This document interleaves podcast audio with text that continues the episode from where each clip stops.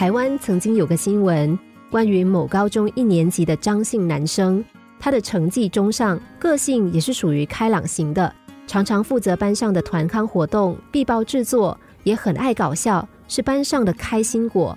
可是有一天，他因为英文成绩退步，遭到父母责骂，就趁全家外出的时候，在家里的卧房自杀。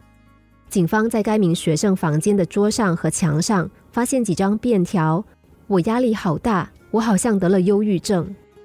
而痛失爱子的父亲在警局做笔录的时候，数度难过的掉下眼泪，并且不时喃喃自语，说自己好后悔骂儿子，为什么儿子这么傻？人在被责骂的时候，会一时想不开，一时冲动，然后做出傻事，而这傻事中最痛苦的，就是深爱着他的父母亲。我们做任何事都必须学习沉着，不要易怒。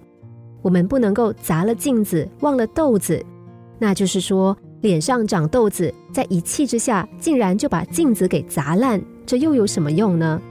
脸上长豆子就要医豆子，或者去看医生。砸镜子、生气、愤怒都没有用。